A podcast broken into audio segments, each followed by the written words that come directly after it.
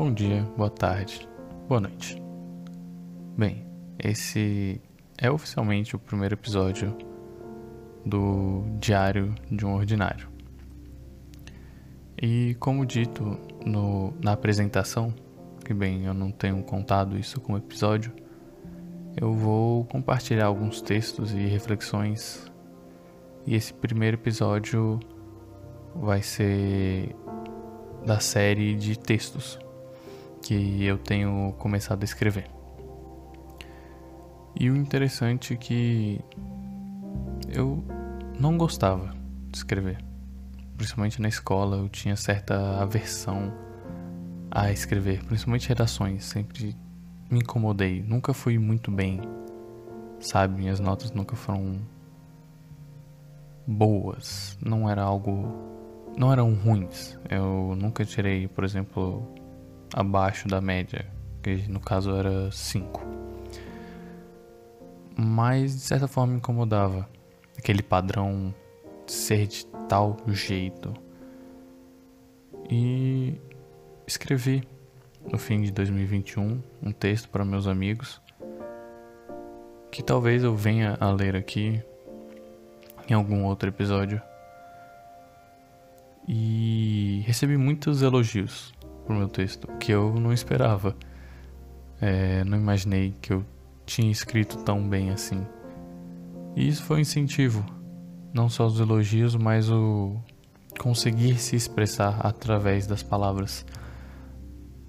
E não só das palavras, mas através do português, que é uma língua que eu tenho cada dia me apaixonado um pouco mais. Também porque eu tenho lido mais. E achado cada vez mais interessante livros escritos em português, não traduzidos, mas realmente escritos em português. A riqueza que eles apresentam é incrível.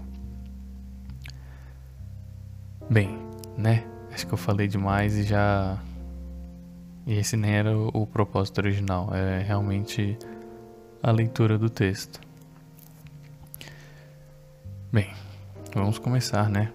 É um texto curto,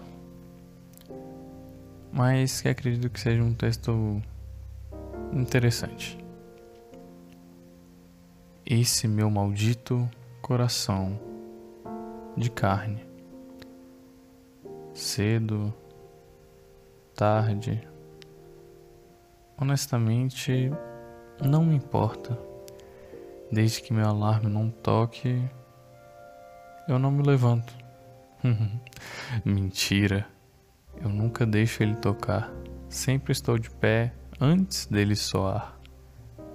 Eu me encolho debaixo dessas grossas cobertas. Fico quieto, imóvel até suar. Me permito suar. Quero ser abraçado pelo calor, pelo ar abafado da minha respiração. Eu quero ser envolto pelo mormaço, como se simulando um estado febril. E então Deixo minha imaginação correr solta na minha mente, criar cenários e situações impossíveis, onde meus problemas se dissolvem em nada. Me mantenho nesse momento máximo que posso, porque a imaginação me salva da realidade, essa que faz sangrar o meu coração esse meu maldito coração de carne.